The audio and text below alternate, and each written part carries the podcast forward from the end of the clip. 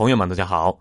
之前网上就有段子手才华横溢的说，许老板说过，如果党需要恒大，恒大的一切都会交给党。我之前以为许老板说的是资产，今天才知道，原来说的是两万亿的负债。之前我多次聊过中国的楼市，好几个听友都请我聊一下恒大的情况。我从去年多次说过楼市见顶啊，这是有基本逻辑支撑的。具体的原因，大家可以去听一下我前面的节目。可是恒大我一直不敢谈，知识体大，曾经中国楼市的扛把子。许老板本人呢，也是商圈证券的大佬。我看到过一个视频，啊，是许家印和马云同时看到了一位高官，高官和许家印握手了，没有和马云握手啊，弄得一旁的马云一脸的尴尬。可见许老板人脉之广，江湖地位之高。说来也有意思啊，二零二一年，马云、许家印、柳传志。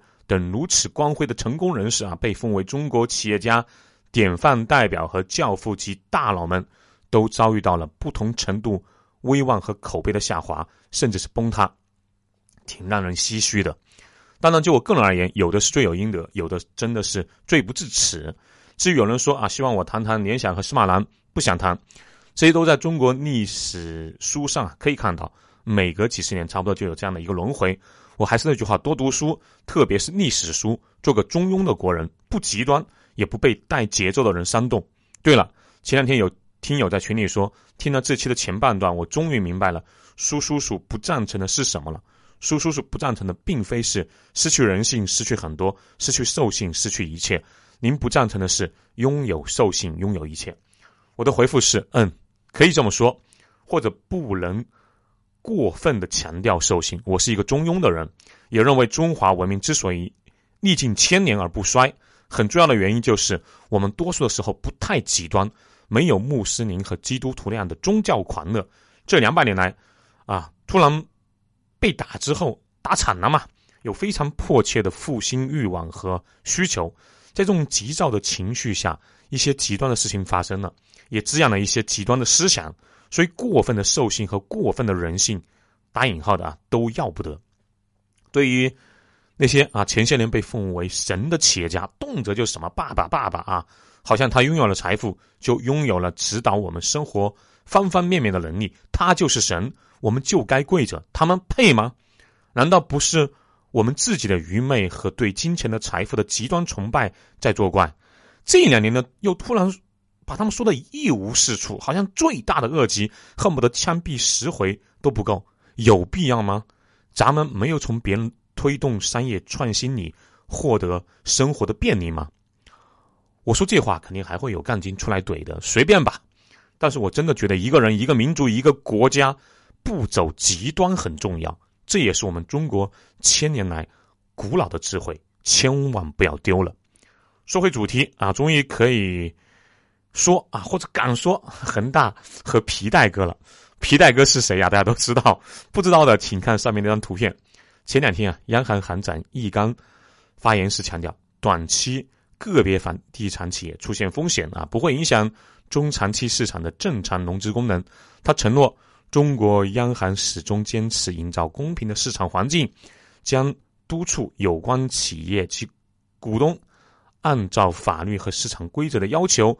妥善处理好自身债务事宜，公平保护各类债权人的利益。这种话说出来之后，有些媒体甚至解读相关部门已经表态，恒大进入破产的倒计时。在我看来，易纲的发言表达了政府扶持房地产市场的态度，有安抚市场的这种情绪的用意在，同时呢，表达了政府坚决啊不允许大而不倒在中国上演。企业家必须为自己的激进策略买单。恒大的高管，包括皮带哥，之前是有想绑架政府，让政府为他们买单的嫌疑的。二零一六年起，国家就一再指出“房住不炒”，各级地方政府三令五申也在强调这个国策。这几年，国家更是直接在融资等层面操作，多次给房地产市场降温了。国家这么做是经过了深思熟虑的，房地产的经营时代已经过去了。我在写这篇文章底稿的时候，还有听众问我，对于股权崛起啊、楼市落幕，是否有动摇啊？因为国家现在的多项政策看起来是在想办法提振楼市，在这么多利好的情况下，楼市会不会还有一大波？我的回复是，这个和政策没有多少关系了，政策无非是托底，不希望楼市尽快的崩掉而已。楼市的底层逻辑已经完全改变，楼市短期看金融，也可以说看政策，中期看土地，长期看人口和经济的大环境，中长期才是楼市的根本逻辑。现在的情况是生育率断崖式下跌，中国人口进入百年难有的萎缩周期，这一两年可能还不会那么明显，长期看房地产交易，尤其是新房销售将。大幅萎缩，就更不要说二手房市场了。之前也说过，现在的可以查到的数据显示，我们现在的楼市啊，我们现在的房子可以供大约三十亿人居住。可是人口不出意外，三十年后就会降到十亿以下。你拿什么支撑房价？同时，城市化进程减速明显，目前中国城市化率已经超过百分之六十，接近百分之七十。未来城市化率将提高啊，将更多的是靠。农村老人的逝去，以这种方式来提高城市化率，农村年轻人口该进城的基本都进了，能买房的也基本都买了，买不起的，未来楼市不跌到白白菜价啊，几百块钱一平，他们依然买不起的。另外，中国现在的国家环境和内循环建立起来需要的时间，都在告诉我们，进入经济中枢时代几乎成为必然，没有新增人口，没有农村人口进城。经济增速大大放缓，好多城市人啊手里都有好几套房。你问我楼市还会不会起来？除了极个别的城市，比如啊低价位的长沙、有潜力的昆明，中国绝大多数地方的房地产时代结束了。想要再次启动，看什么时候人口持续增长啊，并且突破十五亿、十六亿、十七亿。按现在情况看，五十年内应该是没什么希望了。除非大量引进东南东南亚的兄弟啊和黑叔叔们，有人说第四次工业革命的到来，经济快速的增长会不会拉动房价增长呢？有可能啊，但也是极少经济好啊，当下房子价格也不太高的地方。可是真到那个时候，你投企业和股票不香吗？另外，如果经济形势好转，经济重回快车道，人口集中。当下价格也不太高的地方，房价当然也会跟着涨。不过还是那句话，经济好，投什么收益都不会差。为什么一定是房产呢？这块我在节目里面多次说过了啊。从去年多数人接受不了，到现在越来越多的人接受，因为事实胜于雄辩。楼市的话题我也不想再聊了。一句话，楼市落幕了。房子会是未来五十年中国最差的投资标的之一，其实之一都可以去掉。说回来。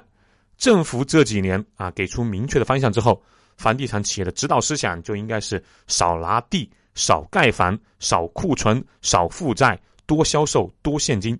你看啊，同样是全国知名的房企，万科就很聪明嘛，跟着政府的指挥棒走，早在二零一八年就高喊活下去。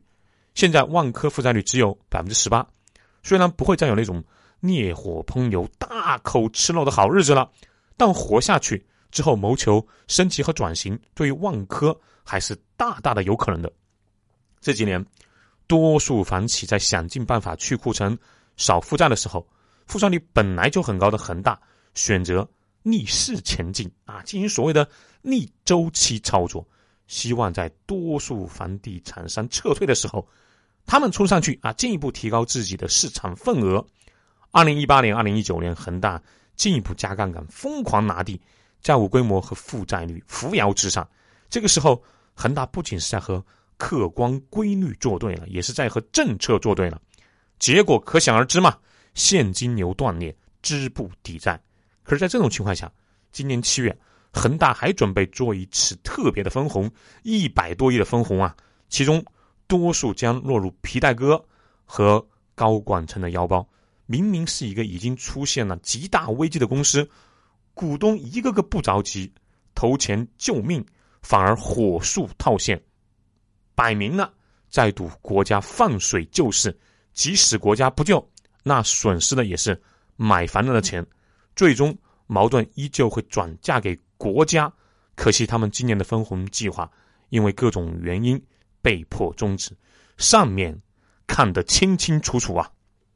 即便如此，从网上都可以查到的数据看，二零一零年到二零二零年近十年，皮带哥啊从恒大拿到手的分红就超过了五百亿。如果是从恒大成立至今算起，那么他的家族啊从恒大拿到手的分红至少都应该上千亿了。按中国的法律啊，法人的财产跟自然人的财产是完全分开的。之所以开办公司嘛，就是为了让风险限制在可控的范围内。更何况，皮带哥在恒大暴雷之前就已经不是恒大公司的法人了，早已经提前做好了规避风险的动作。除非皮带哥像罗永浩一样啊，愿意自己主动承担，不然，即便恒大倒闭了，他依然会是一个身价上百亿甚至近千亿的大富豪。当然，最近这两个月，皮带哥和恒大的高层肯定是感受到了来自更高层的压力。他那点小伎俩和形式，我们的高层怎么可能看不到呢？又怎么会让他轻易得逞？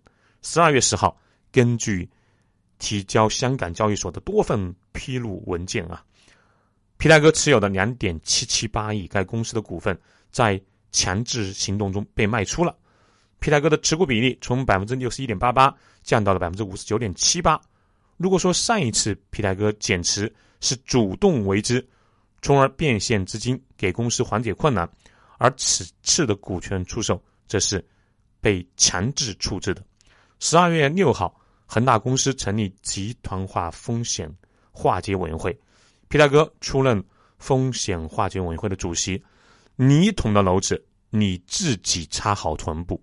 有消息说，恒大核心高管也被限制离职了。没有企业可以在我国大而不倒，任何管理经营不善的企业都必须要付出市场的代价。恒大必须保交楼，必须充分变卖资产，实现自救。到了实在走投无路的时候，监管就介入了嘛。最新的消息是，工作组已经进入。正在对恒大的债务和业务情况进行全面的摸底，稳住大局。同时，最新的消息是，四大国企可能会入驻恒大，他们分别是中国信达，中国第一家金融资产管理公司，在不良资产处理领域那是国家队的头号玩家；还有粤海控股，广东省在境外规模最大的国有综合型企业集团，目前总资产超过。两千亿元，粤海还曾经在二零零一年底啊进行债务重组，震动了世界资本市场。这次重组被国际权威杂志《国际金融评论》评为二零零一年度亚洲最佳的重组交易。历经过重组新生的粤海，有处理疑难杂症的宝贵经验。还有越秀集团啊，广州市政府手里当之无愧的王牌啊。旗下拥有五家上市公司，二零二零年总资产约七千三百亿元，在中国企业五百强的榜单中，越秀集团排名第三百三十四位。越秀在地产行业的深耕，无论是梳理还是盘活恒大的资产，都有重大的优势。最后一家国信，它的大股东是深投控，实际控制人是深圳国资委。从四大国企的阵容可以看到，相关部门高度重视啊。此前，央行行长易纲表示，一定要避免恒大风险传染到其他房地产的企业。第二是要避免风险传导至金融部门，守住不发生系统性风险啊，是当前恒大问题的底线。面对近两万亿的负债，非常考验集团风险化解委员会和四大国企的智慧。哦，这里回答一个问题。群里还有人说，万达都能挺过去，恒大为什么就不能？因为大的环境巨变了。几年前楼市的趋势不像现在这般明显，多数人认为楼市还能涨。基于这个逻辑，万达能找到财大气粗的接盘方，而当下其他几家房产巨头自顾不暇，恒大的负债过大，大到已经成了一个死结，除非政府出手。已经不可能有单独的企业能够接盘解救了。即使如传闻说的四大国企工作组进入，也只是解决问题的刚开始。我看群里有人说，啊，相关部门一定会全力解救恒大，不会让恒大破产的。大家可以回看一下零八年美国次贷危机的时候啊，美国为了救房利美和房地美，还有 AIG，让雷曼兄弟破产了。这是为什么？因为房利美和房地美是政府支持的，给买房者放贷的企业不能不救。AIG 是保险企业，和多数美国人息息相关，不能不救。而雷曼兄弟是把垃圾债券。就是把垃圾债券卖给全世界的人，为什么要救？你们觉得恒大是中国的什么公司？短短三十年的时间，一九八九年，随着泡沫破灭，房地产重创了日本啊，当时世界第二大经济体，人均收入比美国还要高很多的发达国家，重创了一个世界老大美国。二零零八年次贷危机嘛，一个失去了三十年，一个由盛而衰。现在，轮到中国接受这道考题了。所幸，二零一六年我们的高层就看到了这个问题，房住不炒，多方面下重手。凭我们的能力和这几十年的国运，还不算晚。倒下一个恒大，换房地产市场的清朗天地，恢复房地产民生福祉的功能，重回实业科技兴国的道路，不用再掏空六个口袋。透支两代人去买房，这些钱啊，用来消费拉动内需，此乃国之大幸，民族大幸也。好，欢迎关注苏胖带你看世界这个节目，打 call 留言和转发节目。对旅游文化感兴趣的朋友，欢迎加苏胖的微信号幺八六二幺八九二六零五。下期见喽。